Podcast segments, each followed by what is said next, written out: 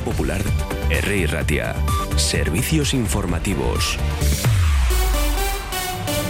Son las 12 del mediodía. El Parlamento Vasco ha aprobado esta mañana la primera ley de transición energética y cambio climático que tiene como objetivo alcanzar la neutralidad, la resiliencia y una transición justa para 2050 con medidas como un plan de desinversión de combustibles fósiles o el pago de un canon anual a instalaciones de energías renovables como parques eólicos y solares fotovoltaicos que revertirá en los municipios afectados. El grueso de la norma ha sido aprobada con el apoyo de los grupos en el gobierno. Partido Nacionalista Vasco y Partido Socialista, también EH Bildu, el Carrequín Podemos, Izquierda Unida, Partido Popular Vox y Ciudadanos han votado en contra de esta ley que consta de seis secciones y 48 artículos, siete disposiciones adicionales, una disposición transitoria y otras siete finales. Después, a partir de la una, les contamos también las declaraciones de la propia consejera de Desarrollo Económico, Arancha Tapia, que destaca la importancia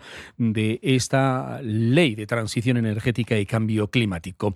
Esta mañana en RI Ratia, Radio Popular, ha estado el candidato al Endacari del PNV, Imanol Pradales quiere ensanchar el bienestar en la sociedad vasca y también hablando de Osakidecha se marca como reto humanizar nuevamente al Servicio Vasco de Seguridad. También habla de listas de espera. De momento eh, estamos mejorando los, los ratios o las ratios de listas de espera, pero tenemos que seguir mejorando las listas de espera en el conjunto del sistema de salud. Y establecí ahí un poco la, la priorización porque eh, yo creo que el tema de la salud lo tenemos que tomar eh, muy seriamente no solo desde el punto de vista de Osakidecha, sino también desde el punto de vista del el impacto emocional que nos causó la pandemia. ¿no? Yo creo que estamos viendo a muchas eh, personas jóvenes que tienen problemas de ansiedad, de depresión, de salud mental. Eh, creo que mm, hay que tomarse muy en serio, eh, de alguna forma, la salud emocional también de la sociedad vasca y, en ese sentido, focalizar esfuerzos desde el sistema de salud, sí, de los aquí sí, pero también desde ese punto de vista de bienestar emocional que tenemos que, ir recuperando. ¿no? Ahí nos quedamos. Los sindicatos El ALAF, Comisiones Obreras, UGT y SK, que se han concentrado esta mañana para denunciar la privatización de los almacenes de Osakidecha, han criticado el hecho de que se vaya a destinar un total de 129 millones de euros de dinero público a financiar la actividad de empresas privadas, asegurando que se van a destruir puestos de trabajo en el Servicio Vasco de Salud. Exigen la paralización de este proyecto de privatización y que el servicio siga siendo de gestión pública. Ahora recogemos también las declaraciones de Idoya Mendía.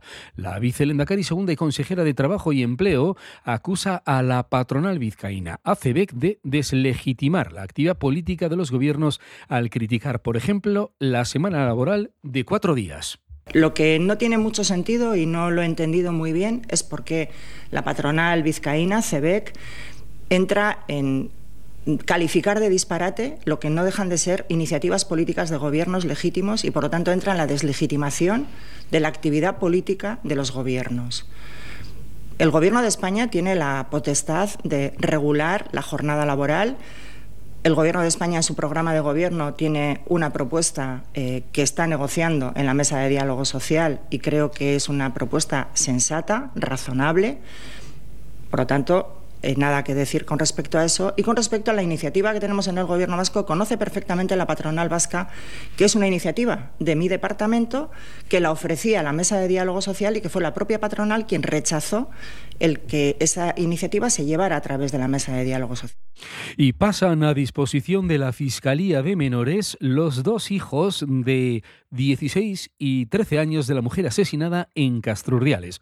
El hijo mayor está acusado del asesinato de su madre y el menor de 13 es inimputable. Será la Fiscalía de Menores quien decida qué hacer con ellos. Las 12 y 5 minutos del mediodía tenemos una temperatura de 18 grados en Bilbao, cielo cubierto y algo de viento. A la una, más noticias en Euskadi Gaur.